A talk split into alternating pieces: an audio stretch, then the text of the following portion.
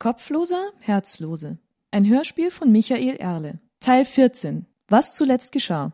Grouchox denkt noch immer mit Sehnsucht an den nächtlichen Kuss, den ihm Zoruna gegeben hatte.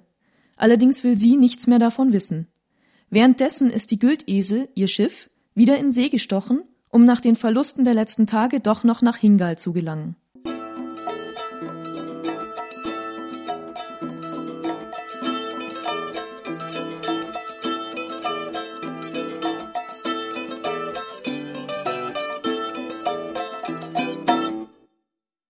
Am nächsten Tag nahm die Güldesel Kurs aufs offene Meer, denn die Küste machte einen Bogen nach Westen in die Bucht von Penzelstret. Zoruna und der Steuermann Swanson führten gemeinsam das Kommando und sowohl Matrosen wie Söldner führten die Manöver durch und hielten klar Schiff. Grouchox arbeitete müde mit, wo immer er musste. Als er gerade einen Flicken für eines der Segel zurechtschneiden wollte, musste er feststellen, dass er das graue Messer abermals verloren hatte. Es hatte in einer Manteltasche gesteckt, umhüllt von einer Lederscheide, die er sich aus dem Werkzeug des Zimmermanns geliehen hatte. Möglicherweise war es bei irgendwelchen Klettertouren in den Wanten heruntergefallen. Das gab Ärger mit Hevast. Nach zehn Minuten des erfolglosen Stöberns wollte er schon aufgeben, als ihm Thorak entgegenkam.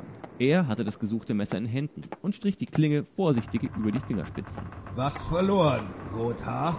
Kann man wohl sagen. Und du? Hast du was gefunden? Kann sein, kann sein. Ein hübsches Stück. Findest du nicht? So ein Metall habe ich noch nie gesehen. Wo du es wohl her hast? Von einer Bekannten in Kanschach. Leider weiß ich auch nicht mehr darüber. Die Schrift auf dem Heft kann ich auch nicht lesen. Wie schade. Ich liebe es, Geheimnissen auf den Grund zu gehen. Vor allem, wenn es sich um wertvolle Beute handelt. Thorak war nun auf eine Armeslänge heran, machte aber keine Anstalten, das Messer zu übergeben. Hm, wertvoll ist es sicher nicht. Aber ich hätte es trotzdem gerne zurück. Na, na, gefunden ist gefunden. Wer sagt denn, dass du es wirklich vorher hattest? Ich habe es sicher noch nie in deinen Fingern gesehen. Red keinen Bock, Mist. Du weißt ganz genau. Was weiß ich? Ich weiß nur, dass du zu viel redest. Vielleicht muss ich das mal ändern. Ein kleiner Schnitt in den Hals kann da Wunder wirken. Pass auf, mit wem du dich anlegst, Rothaar. Pass bloß auf. Er warf Grouchox noch einen finsteren Blick zu, tat dann einen Schritt rückwärts und drehte sich mit dem nächsten zum Gehen. Darauf hatte der Schelm nur gewartet. Er machte eine komplizierte Bewegung mit den Fingern der rechten Hand, verdrehte kurz angestrengt die Augen in den Höhlen und holte tief Luft. Thorak fuhr herum und funkelte ihn böse an. Keine Scherze, Kerl. Ich kann das nicht leiden hinter meinem Rücken. Macht mich nervös. Und das willst du doch nicht, dass ich nervös werde, oder? Nie im Leben. Ich liebe die ruhige Art, mit der du sprichst. Eigentlich solltest du immer ruhig sein beim Sprechen. Deine Zuhörer werden dir sicher dankbar. Er entspannte seine Finger wieder. Es gab ja keinen Grund für weitere Zauberei, jetzt wo Thorak noch blieb und er ihn verhöhnen konnte.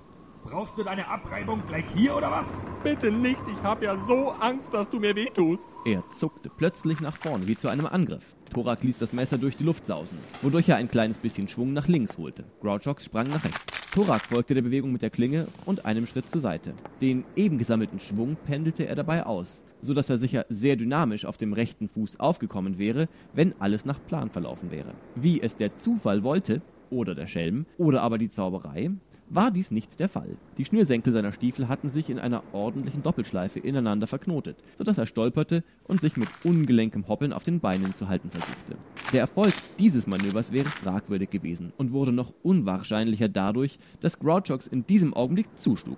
Er sprang hinzu, packte den Waffenarm und führte ihn nach unten und vorn. Während Thorak noch im freien Flug zu den Planken unterwegs war, packte er die Hand und drehte sie auf unangenehme Weise einwärts. Der Söldner kam hart auf. Grouchox machte einen Schritt über ihn hinweg und spannte den ausgestreckten Arm dergestalt auf, dass der Gestürzte nicht aus eigener Kraft aufstehen konnte, ohne sich entweder die Schulter auszurenken oder eine 180-Grad-Drehung um den eigenen Kopf herum zu vollziehen. Es sah so aus, als ob er sich just überlegte, welche der beiden Optionen er wählen sollte, als Grouchox ihm mit einem Griff das graue Messer aus der Hand nahm.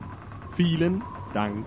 Er tat zwei rasche Schritte rückwärts. Das Messer führte er dabei nicht drohend, aber deutlich sichtbar in der rechten. Thorak sprang auf und machte Anstalten, sich auf den Schelm zu stürzen. Er besann sich aber noch rechtzeitig eines Besseren und beließ es bei Flüchen und Drohungen. Er nestelte mit einer Hand an seinen Schnürsenkeln herum, um die Beine wieder frei zu bekommen. Das wirst du mir büßen, Kerl. Zauberei habe ich noch nie leiden können.